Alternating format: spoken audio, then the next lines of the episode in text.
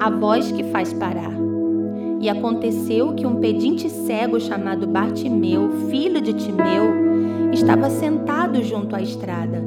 Ouvindo dizer que era Jesus de Nazaré, começou a clamar: Jesus, filho de Davi, tem misericórdia de mim.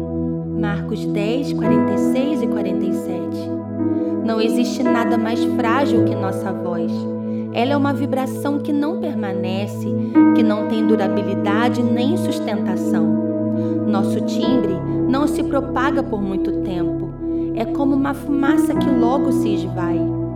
Quando Bartimeu gritou à beira do caminho, era praticamente impossível ouvir a sua voz. A multidão cercava Jesus.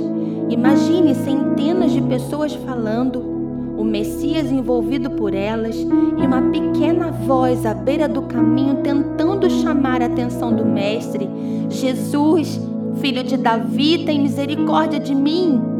Quanto mais ele gritava, mais pediam que ele se calasse. Era inútil. Eles acreditavam que o clamor de Bartimeu jamais alcançaria os ouvidos de Jesus. Mas o que eles não sabiam é que Jesus poderia ouvir tanto os sussurros como as batidas do coração daquele cego. Jesus podia e pode escutar a sua voz quando você clama, e do seu trono pode erguer suas mãos para te socorrer.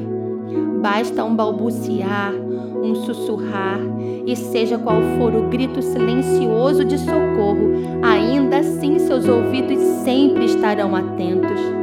O Pai não ouve a voz do meu espírito por conta das características da minha fala, mas pela essência de quem eu sou. Seja à beira do caminho, ou em meio à multidão, se eu clamar, ele vem, se eu sussurrar, ele vem, se eu gritar, ele vem, em qualquer estação e em qualquer lugar, se o meu coração chamar, Jesus irá parar.